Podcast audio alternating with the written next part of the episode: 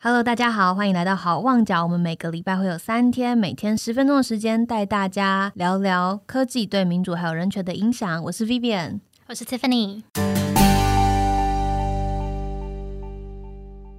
好哦，好啊。虽然我们每次说要聊十分钟，但好像都超过十分 钟， 对啊，不然聊太开。今天要跟大家聊的话题，其实就是最近还蛮热的一个议题——美国即将要总统大选了。对我们今天录的时候还没有还没有选举选结果出来，对对对对对对。对，不知道你们收听到的时候选举结果会不会出来？如果出来了， 呃，很害怕，现在不敢说，什么都不敢 说。对，因为 Tiffany 今天我们一见面的时候，他就跟我说他超级我焦虑，你知道我睡前我在那边滑 Twitter，我是晚上睡不着，因为都大家所有人都不知道结果会怎么样。你知道我那天我在听我朋友讲，他现在在纽约，然后美国人他就说他觉得可能甚至我们下礼拜不会知道结果。我也觉得有可能，对，可能会拖很长，可能不是个 election day，、是个 election month，呃，sorry，就是一整个月，会 会花一个个，月的时间。因所为以啊、这次美国还有一个很特别的状况是，他们以往可能哦，美国一直以来都有开放，就是你可以用邮邮件寄的方嗯式、邮寄的方式来寄出你的投票，但是这一次呢，因为武汉肺炎，然后对加上很多人是就是在海外没有办法对到美国去，然后或者是有一些人是在家自主隔离，那大家也就是有被建议说，哎、你们其实可以用那个呃用邮寄的方式，这样不呃避免现场太多人对群聚接触，所以非常多的人是用邮寄的。然后加上他们每个州的那个规定又不一样，有的是对已经先开票了，有的是当天才要开，有的是要等。而且有一些州，它甚至还给你反悔的机会。哦，对对对，我有看到这个。哇， 我都不知道那些选务人员是要怎么去做 对事情。啊，所以哎，总而言之，我们就是紧张、害怕、焦 虑，对但是那我们要说说它背后的这个我们观察到的一些事情。对那今天要跟大家聊这件事情，就是呃，在《Hoping Crisis》英文 s h a w e Sean 还有呃 Rene 他们曾经有一次聊到说。Sean 就是我们的《Hoping Crisis》男生主持人，他开始觉得美国出现了一个大家都不相信科学的现象，但他觉得这件事情好像没有发生在台湾。呃，举个例子，就是今年疫情这么严重，那美国他们很多学校都是直接关起来的，嗯因为学生没有办法到学校去，那学校开始采取一些远距教学的措施。那新的学期就是可能今年八九月的时候，很多学校在讨论的是到底。他们这个学期有没有办法重新开放校园，让学生回到学校来上课？那他们是要继续远距呢，还是要在学校？因为这对美国学生影响很大。嗯，美国学生在美国缴他们的大学学费，那是非常高额的对一个经费。那这么贵，如果他只能换到一个线上课程，甚至没有办法建立跟学校同学的人脉，嗯那对他们来说，这个钱几乎等于白花了。对所以，对美国的很多大学来说，重能够重新开启校园是他们继续营业的一个很重要的一个指标，也是经济很重要的一个指标啦。嗯那时候，呃，就很多科学家出来，就是不管是呃流行病学家啊，或是病毒学家，就开始说，哦，现在疫情的状况其实不适合重新开放学校，所以建议美国还是实施比较严格的封城，或是比较严格的呃大家自己在家居家管理。嗯，但是偏偏偏那时候，白宫的发言人就出来说，他讲的一句话真的很可怕，他说，嗯请科学不要站在就是教育的对立面。他是说，科学不能成为阻挡学校重新开启的一个理由。把科学塑造成一个敌人、 欸没，错，哇！对啊，居然可以这样子，所以哦，我光是看到那个，我们真是集体傻眼，嗯想说哦哦，好， 哦，真真的是傻眼，真的不知道该说什么。所以我们他就觉得说，好像在台湾很难想象会有这种事情，台对湾我们来说是非常惊讶的嘛。对台湾好像呃没有这种事情，然后也比较少。听到有很多这这阴谋论的东西，对比如说，对呃，美国你就会听到施打疫苗就是政府用来控制你的方式，对或者是地球是平的，对，或者是戴口罩限制你的行动，就是他们要陷害你，不让你出去。对，像各式各样这种阴谋论，在美国越来越盛行，然后仿佛你再怎么样提出各种证据，对这些相信嗯阴谋论的人来说，它就只是一些数字，对或者它就只是一些呃另外一派的专家提出来的，那跟我站在对立面，所以我不需要去相信他。嗯嗯嗯那这样的极端化的社会，也导致大家在做一般生活选择或是政治上面的选择，一切都变得越来越的极端化。嗯嗯，大家开始只相信自己那一端的说法，然后对进而去排斥其他的更多元的一些立场或者是一些嗯想象。那回到我们今天要讲的两个 字“民粹对”，，那时候在英文的集数里面，上就问说：“诶，美国就是这样子民粹主义开始起来，然后欧洲就是世界各国好像都有，诶，怎么在台湾好像没有看到这个现象？嗯但其实有。”对，大家应该都很清楚我们在说什么。 台湾的听众应该都知道，对，好，其实台湾的民粹主义最为人所知，应该就是二零一八年的市长选举。嗯当呃那时候高雄市长的选战，就是韩国瑜对上陈其迈的时候，那大家都认为韩国瑜的一切的那个手段，或者是他兴起的方式，还有他使用情绪来激发对人民对他的那个爱戴，嗯这样子，的方式，都很像当时川普二零一六年在美国对选上的时候的那个方式。那这就是我我们我们自己就稍微去了解了一下所谓的民粹，它有哪一些基本的特征。那第一点就是民粹，它会批判精英，还有嗯现有的政治的制度。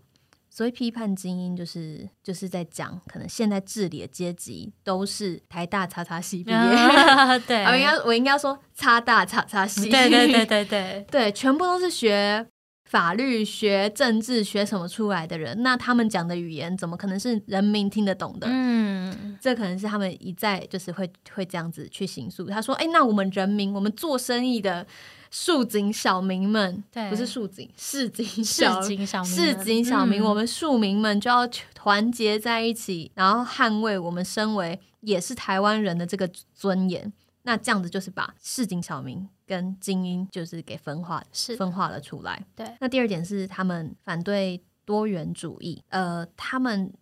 主张只有就是民粹主主义者会主张只有他们自己代表真正的人民，嗯，只有他们是人民的声音，对，其他人都可能是站在人民的对立面，所以他们把所有多元的声音全部都就是直接形塑成是站在人民对立面的人。嗯嗯嗯，这是第二个，就是反多元。对，那最常会听到就是在那一场选战里面，我真的很常听到，就是像我自己的家人，嗯有一些就会说什么“叉叉党”都是在用意识形态来撕裂人民。嗯 嗯，但其实这样就是他们反多元的意思之一，就是对诶，你这样的意思是只有你支持的人的意见才是意见，其他人的意见全部都是在撕裂人民，因为他跟你的意见不一样。嗯嗯嗯，这呃，好，不多 说。 然后第三个是他们会区分人民的边界，到底谁是真正的人民，谁是敌人。对，好，其实就是同一套啦，就是不断的分化大家，不断的极化极端的化大家，让大家的距离越来越远，嗯然后把大家从彼此的身边推开。对，但嗯，我自己后来也在其他的一些文章之中看到说，其实呃，你想想台湾二零二零年的选举之中，不只是韩国瑜的阵营是在用利用民粹的手法来进行选战，嗯嗯，因为的确韩韩国瑜他那时候卖的是一个大家希望可以。发大财，大家希望经济可以扭转，大家希望和平，大家希望赚钱的一个梦。嗯，但相对之下，蔡英文那时候卖的也是亡国感，是，那这两这两个韩王国感跟跟发大财，它本身都是建立在一个空有的概念，嗯跟一个嗯非常情绪性的概念上面，对，它并没有任何的政策奠基，嗯，所以这样子其实就是呃，其实两边都是在煽动对选民的情绪，嗯，对，就是错没有任何一边是真的真的在落实民主，对，因为所谓民主是什么？是大家经过讨论、经过协商，嗯嗯一起共同决定出了一个路线。嗯，但当两边的人都不断的在呃坚持只有立自己的立场是正确的，然后对方的立场永远都是呃不管是排挤人民或是排挤精英，对，那这样子我们根本就呃不可能达到真正的对话，反而我们嗯离对话越来越远，是那也是让我们离民主越来越远。嗯嗯嗯，所以现行好像。我就有点难想象，有哪一个地方的民主制度是真的有办法达到对话？我觉得这个就要说回来，可能就要讲到选举本身。你要获得选民的投票，或者说你要煽动人家情绪，嗯，难道不就是只能这么操作吗？你说对不投对票这件事情，对，但是我其实我刚刚想到想讲的一个跟民粹相关，然后跟我们的呃整个呃科技也相关的是，我们都有看过那个嘛，最近很红的那个《Social Dilemma》智能社会进进退两难是吗？好，就是对，在 Netflix 上面有一个最新的那个。呃，纪录片，它就是以前，比方说是 Google 啊，或者是 Pinterest，或者是 Twitter，他们这些科技公司，他们里头的产品的，呃，甚至说是产品负责人嘛，产品设计师，他们自己有出来有讲到说，他们是当初在研发这些科技网科技产品的时候，呃，是怎么样想尽办法，比方说呃，吸引你的注意力啊，然后让你有有办法继续的使用它们，就是有办法。几乎说对网络成瘾，他让你成瘾，然后再对推播他要推的资讯给对，你。那他怎么做呢？就是一直观察你对什么东西感兴趣，然后对一直推送同样的东西给你，那也就是慢慢形容呃形成我们现在说的同温层嘛。那我刚刚你讲到说这个民粹为什么两边没有办法对话，我觉得其实有很多也就是跟这个有关系，因为我们比方说讲到民粹，或是讲到呃最近的选举也好，我觉得很多时候这种我们他们的。差分别，我们会觉得说：天呐，怎么有办法？为什么韩粉会这样想？完全无法理解。可是你如果说回到他社群网站里头，他在解释的话，就是说，可能他们接受的资讯跟你完全就是不一样的，完全不一样。对我，他们的世界，界跟你完全是不一样的。我可以非常笃定，就是我妈在社群天，她在她在她的 Facebook 平台上面看，跟我的 Facebook 真的是完全两个对不同的 Facebook，没错，仿佛他们有在做 A/B testing，就是两个是 A B 两个不同版本，完是全吗？不同的版 本。对，那这样子很可怕，因为就会变成说你你获得资讯就是你对这个世界呃的认知嘛，那变成说你等于就是平行时空了，你完全不两边看到的世界是完全不一样的。所以，对啊，我其实、哦，嗯我之前听过一句话，我真的蛮喜欢的，但完全不知道这句话从哪里来的。嗯就，是这句话是在说，当你进入了投票阶段，是就代表你们已经输了。哦懂、好，他的意思就什是，么意思？呃，民主的真谛是要人民们彼此协商，共同讨论出来一个结果，然后一起往那个结果迈进。嗯嗯但是，呃，当你进入投票阶段，就代表你只有两个选择，你已经是被分化成一个非常二元或是几元论。嗯的嗯状态，你只能非此即彼。那你没有说是一个彼此讨论出来的结果，你反而就是用多数者的方式来决定出一个最后呃是谁呃，比如说我们要实行哪一套政策，或是我们要用谁来代表我们。嗯嗯但这样子其实代表他已经是跟民主的初衷是有一些出入的了。嗯嗯嗯嗯，，我还蛮喜欢这句话的，